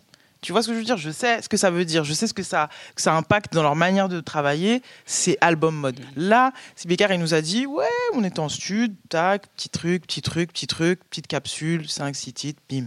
Tranquille, chill. Parce que c'était le mood, c'était truc. S'il active son album mode, ça va être autre chose. Bah, le, bo- le bon exemple, c'est Rooftop et Julius pour SCH, par exemple. Par exemple. Tu vois, genre, j'ai en fait, il le dit, il le dit, SCH le disait lui-même. J'ai eu envie de m'amuser. J'ai eu envie de re-rapper, de, de, de, de rigoler, de pas les- me poser la question. Parce que maintenant, on 50-50. attend tellement de lui. Mais c'est là où t'as raison aussi, c'est que la question de la réception, c'est on attend tellement de lui de faire juste coup Il est- concept. Il est obligé de se dire bon, sur celui-là, je vais m'amuser. Il faut qu'il s'amuse tout le temps. Mhm. C'est des cases qu'on se Bien met dans la tête. Ouais, bah, moi, c'est là où ça me permet un peu de retomber sur ce que tu disais tout à l'heure, Isa, mais c'est, moi, pour moi, l'archétype de ce vice ultime dans le de monde dans lequel on vit, c'est celui notamment que tu évoquais avec la question des challenges, où tu dis que maintenant, il existe quand même des mecs dans des bureaux de labels qui disent que pour la stratégie de quelque chose, on parle par exemple de la longévité d'un titre, si ton objectif c'est de sortir un truc avec un refrain où tu sais que potentiellement tu vas avoir un bout de Corée sur accéléré en mode TikTok, là, c'est, on est vraiment, c'est, on atteint la, la fin du monde Morel ultime. Non, mais ça, en fait, faut imaginer que ce- ça, ça veut dire, imaginez que ce genre de truc, ce genre de réunion existe. Oui, bien qu'on- sûr, bien on, sûr. on impose à des artistes qu'ils ont signés en disant ce qui serait pas mal quand même pour que ça, ça buzz un peu. Je suis pas sûr que ce que- soit dans ce sens-là. Moi, je pense Ouais. que Ah, c'est. je suis sûr. Moi, je trouve que c'est genre Ah, ça Genre, t'as fait, t'as produit ça Eh, ça, ça pourrait être TikTok. Ouais. Et Ah, moi, je pense, moi, je pense qu'on on, on- on- on me propose d'écrire et de faire des refrains qui sont des refrains qui potentiellement. C'est, Je pense qu'on est déjà dans cet Mais enfer-là. bien Non, mais il y a sûr. les deux. Il y a évidemment les Bah, deux. comme, Après, comme, comme Soulja Boy l'avait fait, tu vois. Mais c'était en mode. Soulja Boy, il a créé un Elle a créé sa Corée, voilà, tu vois. Mais sauf qu'en fait, du coup, il y a ce truc-là de se dire, on va. Là, je pense que tu dis, mais attends, si jamais tu dis, euh, euh, si jamais tu penses à dire, euh, je sais pas, euh, n'importe quelle mimique et tu dis, si en plus tu le fais à la caméra. sors un ça gimmick là, sors un gimmick. je sais pas, mais bah, ça me fait penser à un, morceau de Caballero et Jean Jass qui avait vraiment fait ça, où ils avaient fait un morceau qui s'appelle Challenge, je crois d'ailleurs, où le refrain refrain était genre Jean-Pil, Elias et Elias et ils faisaient eux-mêmes les moves de trucs. Donc Ah. eux, je pense qu'il y avait une forme d'ironie peut-être dans le truc, mais toujours est-il qu'ils ils, ils sont, ils ont créé un morceau qui était pensé pour être TikTokable. Après ça c'est c'est c'est est-ce que c'est est-ce que c'est différent? Est-ce que c'est pire de l'époque où Parce on que faisait c'est ça encore sur des stream, en fait. ringtones c'est C'est tout. je je pense que ça s'adapte euh, naturellement euh, aux, aux options si l'année prochaine il y a un autre réseau qui est un endroit où on, on peut aller pour euh, atteindre son public on- Ouais. les artistes vont Non, mais là, ça a vraiment une impa- Là, parce que c'est encore le truc, la nuance que je veux mettre entre format et forme, c'est que là, ça, ça touche la forme. C'est qu'on t'impose de faire un refrain où tu vas répéter les mêmes choses. Enfin, je sais pas comment dire. Tu vois, il y a quand même un truc où le- je trouve que le, voilà, il y a un- on s'immisce vraiment trop loin dans la liberté de création potentielle en disant on doit tout marketer jusqu'à la, parce que faire un hit, les hitmakers. euh, Enfin, des, des- des- des scientifiques du hit qui avaient la recette, même Jean-Jacques Goldman. Jean-Jacques Goldman, il sait faire la suite d'accords qui fonctionne. Mhm. Il sait que ça a marché toujours et qu'il a fait une carrière avec ça. Donc il y a des gens qui quand même ont cette maîtrise. C'est- C'est des- ces grands génies de gens qui savent faire des trucs. Bon, je sais pas, génie, le dérangeant avec génie sur tout le monde quand même. Mais ce que je veux dire, c'est que là, on est quand même sur un truc où c'est même plus, on fait même plus appel à genre des Suédois par exemple pour, pour produire quelque chose. On est en mode, si tu fais bien. on fait plus appel à des suédois c'est scandaleux. C'est on se dit si jamais tu me fais accélérer, parce que vraiment pour moi l'exemple même ça peut être accéléré, c'est cette genre chanson t'a traumatisé mais bien sûr, on a tous dû danser ça. C'est terrible. C'est que c'était une enfance complète. J'ai été maltraité par ce soir on fait un TikTok avec lui qui danse sur ça La SketchUp, let's go. Mais voilà, c'est moi, voilà, arrivé à ce point-là dans la où justement la, la question de la stratégie de communication finit par transformer la manière de créer est un truc qui, enfin, là, si on reparle de l'angoisse potentiellement être un artiste. Si jamais je suis artiste et que j'ai envie de faire de la musique et que j'ai ce genre de débat avec quelqu'un qui me dit ça pourrait être une bonne chose pour toi, je pense que j'ai envie de mourir. Après, j'ai l'impression que de toute façon, ça a toujours été le cas. Je pense que quand tu es dans une démarche industrielle, euh, l'art, c'est jouer avec le format. Parce que de toute façon, si tu as envie d'être dans une démarche industrielle et d'atteindre quelque chose, évidemment, il faut que tu t'adaptes euh, euh, au code. J'imagine que la, réflexion que tu as maintenant, je suis persuadé qu'il y a des artistes qui se sont fait la même réflexion. je sais pas, en 79, quand ils ont vu, en 82, pardon, quand ils ont vu le clip de Billie Jean à la télé, de Michael Jackson, ils se sont dit, un clip à la télé, ah c'est quoi ça, vas-y, je le fais pas. Non, non, c'est pas, ça dénature ce que je veux faire, euh, ah il faut faire euh, tel truc.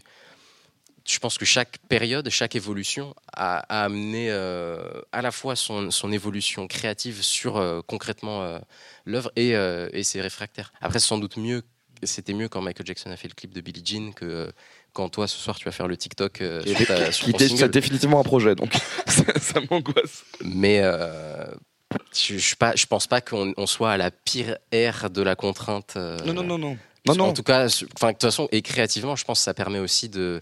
c'est mon Non, côté, c'est mon la boomer, c'est mon côté boomer qui super- On n'est pas dans une super période pour le côté instinctif. Ça, tu Et peux en même l'accorder temps, au moins. Tu et peux en au même moins temps, on peut dire que c'est l'inverse aussi avec Oui et non. Là où tu te dis genre sur un coup de tête je peux mettre un morceau et C'est- ça peut péter C'est aussi ce quoi. qu'on se disait tout à l'heure dans la voiture. Nous avions une conversation sur le, le Santorini Challenge. Je sais pas si vous en avez entendu parler. Il y a une super chanson. euh, je peux en parler. Je vois que ça, ça se moque de mes goûts Non, musicaux. mais Le moi, truc, c'est que je me rappelle de la manière dont tu as parlé de ce Santorini. Pas du tout. Au. Donc voilà, il y a une super chanson euh, Chata, ça vient de, je, je sais plus si c'est Martinique ou Guadeloupe, ça vient des Antilles. Une chanson qui s'appelle Santorini. Et vraiment, vous en avez pas entendu parler, vous faites semblant. Non, mais c'est sûr que ils Vous faites semblant. passer le Bon, truc, mais vous avez pas le nom. Donc il y a la, elle, elle fait sa chanson. Donc je sais pas si vous écoutez euh, de la musique euh, de, de là-bas, mais voilà, c'est très rythmique, c'est très euh, sexuel. Et donc Comme du a- bouillon, non? C'est pas comme du bouillon? Ça, ça, ouais, ça, c'est. Oh, ok, est- effectivement, on est c'est dans très- ces- on est dans là, ces- là, tu Ok. sais. Voilà, on Et donc, en gros, elle, vraiment, sa chanson, il y a, y a un refrain, effectivement, mais le challenge, y a un challenge qui est en train de péter, qui n'est pas sur le refrain, mais qui est sur la fin de son couplet, où donc, en gros, c'est une chanson où cette jeune fille dit qu'elle va, euh, elle part à, à Santorin en Grèce, euh, elle est très contente, euh, elle, a, elle a de l'argent à dépenser, et du coup, donc, elle va à Santorin. Donc, le début du challenge, tac, on flex les passeports, euh, euh, l'ACB, Alias, la exactement, quicheta. l'alias la partie 1 du challenge. Ensuite, elle dit que, comme elle va à Santorin, elle met un bikini. Donc là, elle sort le bikini. Deuxième partie du challenge. Et après, la chanson dit Toutouni. Et donc, bon, elles vont, elles- les, les jeunes, euh, les personnes qui participent au challenge ne se mettent pas toutes nues, mais pas loin quand même. Et euh, donc, ce morceau. ça très bien séquencé, hein, parce que c'est TikTok, C'est évidemment. très bien séquencé. Et euh, sur ce style assez spécifique qui, qui est populaire aux Antilles, qui pas spécialement populaire en, métropole pour l'instant ou, ou dans les clubs, ça permet quand même d'avoir une, une voie d'ouverture euh, qui est euh, assez unique. Parce Donc- que est-ce que les gens là auraient où été- raison, c'est que tu est-ce t'appropries le jeu du format et que ça peut quand même. euh, Tout à vrai. fait. Et elle-même, je pense que quand elle crée, elle n'est pas du tout en train de se dire euh, c'est cette partie-là qui va buzzer. Sans doute qu'elle se dit j'espère que ça va prendre parce que quand on crée, on a envie que, Mm. que les gens nous aiment, mais elle se doutait pas que, les, que toutes ces jeunes personnes se mettraient en bikini.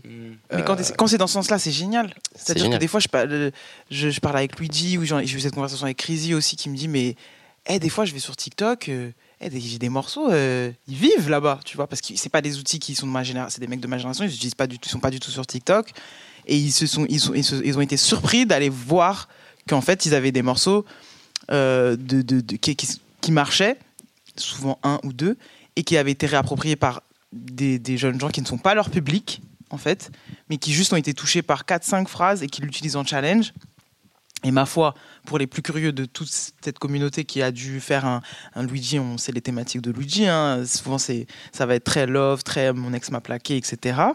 Et donc petit, euh, petit TikTok, euh, regard caméra, euh, petit filtre, vous connaissez les dièses. Et donc du coup, il me dit parmi cette, population, il y en a qui sont allés du coup aller, qui sont allés écouter ce que je faisais. Et vas-y, c'est toujours ça de prix. Il y a toujours cette logique de vas-y, on essaye d'agréger Bien sûr. Un maximum euh, de potentiels auditeurs par n'importe quel moyen. Il y en a, c'est parce qu'ils ont découvert Luigi sur scène ou Crazy Mm. sur scène, ou peu importe l'artiste. Il y en a, ça va être la scène, et ça, c'est le truc le plus, le plus euh, comment dirais-je, estimable. Si tu dis j'ai découvert ce gars-là sur scène, il y a, y a deux mois, je suis venu pour le, le- le Buzz Booster, j'ai dé- j'ai découvert Issa Yasuke, c'était génial. Ça, c'est genre prestigieux de le dire comme ça. Mais te dire que tu passes par une autre. Il y a ça aussi, il y a peut-être un truc de hiérarchie de comment tu vas, on te prescrit ou comment tu découvres un artiste. C'est ça. Je pense que la, la- la question elle est précisément sur ça aussi, sur la maîtrise du coup de, de ces chemins, parce que on va être content qu'il y ait une partie qui se transforme, mais une plateforme euh, comme, euh, comme TikTok pour balancer dans l'autre sens. Euh, du côté euh, boomer euh, de Jean Morel, c'est plus, c'est aussi un, un espace où on va découvrir, euh, on découvre un son. Je pense que c'est de toute façon la- la- la- un peu la stratégie de, des, des plateformes. euh, J'ai pas envie d'avoir l'air apocalyptique. La plateforme, elle s'en fout des artistes. Elle a besoin qu'il y ait du, du flux en continu. Donc ça va être la même chose chez, chez Spotify, chez Apple ou chez, ou chez TikTok. Et du coup, je pense que les artistes sont un peu bloqués dans un, dans un schéma où tu, ce que c'est pas toi en tant qu'artiste qui va péter sur TikTok. C'est un bout de ta chanson. C'est terrible. À la base, t'es pas, t'es pas venu faire ça. T'es, t'es venu exprimer quelque chose. Et en fait, t'es limité à un bout de quelque chose. Et les gens, ils vont pas aimer ni toi ni ta chanson, mais ce bout de ça. Ils vont pas l'aimer parce que c'est toi. Ils vont l'aimer parce que c'est eux. Et je pense que là-dessus, étant donné, ça, je pense, que c'est même une conversation qui dépasse le cadre des artistes. On est tous hyper perdus face à, face à la puissance que c'est les réseaux et, euh, et, et- et tous les flux de, de data que ça, que ça génère. Et je pense que les artistes perdent beaucoup dans leur relation à- avec leurs fans par ces trucs de data qui, c'est en vrai, cette, réflexion-là, à la fois, je trouve ça fascinant parce que tes œuvres peuvent partir un peu partout dans le monde. Et en même temps, tu n'as aucune maîtrise sur euh, des potentiels fanbases. Il y a des artistes, ils ont un morceau qui pète sur TikTok, en fait, bon, ils captent pas trop, du coup, ils saisissent pas euh, ce moment-là, cette audience qu'ils peuvent euh, euh, aller atteindre. C'est pas le fait de TikTok, hein. ça arrive dans- dans- dès qu'il y a une évolution. C'était pareil avec MySpace, il y a plein de musiques qui se, dé- qui se dispersent et on a du mal à, à, la, à la récupérer. J'ai tendance à trouver que c'est dommage parce qu'au final, la, la réflé- la- pour qui c'est avantageux J'ai souvent l'impression que c'est avantageux pour la plateforme. Je pense que c'est ça la, clé et même la réponse à la, de créativité à laquelle les, les artistes ils vont devoir euh, euh, s'adresser. Moi, la question qui m'obsède beaucoup, la réflexion que j'ai avec les artistes avec qui je travaille, c'est qu'est-ce qu'on est en train de faire là? À quoi ça sert? Est-ce Mm. qu'on est en train de faire Est-ce qu'on est en train de finir cette chanson et la mettre à disposition? Parce qu'on a envie que les gens ils ressentent quelque chose On a envie que les gens ils aiment quelque chose, ils, en- ils aient quelque chose à- qui peut qui peut les toucher Ou est-ce qu'on fait ça euh, pour les rendre accros? Ça, c'est la stratégie des, des plateformes. On a besoin de rendre le public accro au swipe, à mettre un like. Et, et donc ça, c'est ce qu'on a associé à ce que c'est créer. Ça va au-delà de la musique. Si je suis peintre, si je suis photographe, ce que je donne aux gens, c'est une possibilité d'être plus accro au réseau. Et donc je pense les, la, la réflexion créative face à laquelle, je ne sais pas si on est, moi c'est la réflexion fa- face à laquelle je, je suis. Je me dis, est-ce que j'ai envie de faire ça pour que les gens ils, ils aiment euh, une œuvre On va, on va arrêter promis. hein. ou pour qu'ils soient accros encore plus au réseau. C'est ce qui me déplaît d'ailleurs dans les challenges. Type Squeezie et tout ça, je ne sais pas si tu veux rebondir là-dessus. C'est sur le côté, mais sur le côté. Après, euh, on, on, on- faut qu'on a. on- ça, On fait la déjà- fin de ouais, ce ça fait, ça Pardon. fait une heure, ça, fait une heure qu'on parle. Non, mais on, peut- on pourrait réouvrir, mais ça, ça met- Pardon, pardon. On pourra. Non, mais c'est très intéressant parce que ça, ça pourrait être un autre objet de conversation. Ce Je que vois, j'aime- je vois que je t'ai vexé en disant que t'étais un boomer. Non, non, pas du tout. C'est que non, parce qu'au contraire, au contraire, ce que, je, ce jours. que je voulais dire, et je pense que ça va être la conclusion, parce que ça fait une heure qu'on parle déjà, mais ce que, ce que je retiens, ce que tu viens de dire, et moi je vais du coup m'arrêter sur la note d'espoir que tu as donnée, c'est-à-dire qu'en fait, au bout d'un moment, même s'il y a des outils, même si on utilise un peu les artistes dans une machine qui est une machine de genre, euh, il faut nourrir la bête, ce que tu as quand même dit, l'exemple que tu as pris avec euh, genre euh, Billie Jean par exemple, c'est se dire que les formes telles qu'elles existent, il y aura toujours un artiste suffisamment intelligent pour la détourner pour créer quelque chose et pour se l'approprier et en faire un truc smart. Et donc en fait, en, en utilisant les outils, il y aura toujours une manière, quelqu'un de plus intelligent et de plus créatif que les autres qui va dire Ah, je suis en train d'inventer un nouveau quetru et, euh, et je vais utiliser cette forme et je vais en faire quelque chose de chouette. Donc en fait, je trouve que mon côté un peu genre toujours euh, pessimiste est assez compensé par ça. tu te dis mais ne t'inquiète pas pour ça, il y aura toujours des gens qui sont suffisamment forts pour créer des trucs chouettes. T'inquiète pas, Jean. Voilà. Donc je voulais remercier Toujours de l'espoir. Exactement. Donc je préfère cette note d'espoir et on aura plein d'autres débats. Je voulais remercier absolument euh, tout le monde qui a fait participer à cette conversation. Merci évidemment Isaiah Souké, merci beaucoup Bécard d'avoir pris le temps, alors qu'en plus tu es sur scène dans quelques instants, donc c'est vraiment très gentil d'avoir fait ça. Nifa, merci pour ta présence. À chaque fois c'est un bonheur de ouf. Je quitte quel talent, beaucoup d'anecdotes, de la Brillant, brillant, brillant. brillantissime. Tu as brillé une fois de plus. Merci à vous tous d'avoir été présents. Merci infiniment aux équipes du Flow de nous avoir accueillis. On est trop contents. Merci à cette ville formidable qu'est Lille que j'aime énormément et on est très content de pouvoir turn up ce soir. Voilà, c'était un nouveau podcast en direct de Grunt Radio. Merci infiniment à tout le monde et on se retrouve très vite. Abonnez-vous au podcast comme il faut dire parce que tu vois, c'est la machine Oui, qui nous vois, demande de nourrir la Ah bah machine. bravo, Jean. Voilà. Merci beaucoup à tous. Merci. Grunt. Vous écoutez Grunt Radio. L'émission Table Des invités, un débat. Grunt Talks.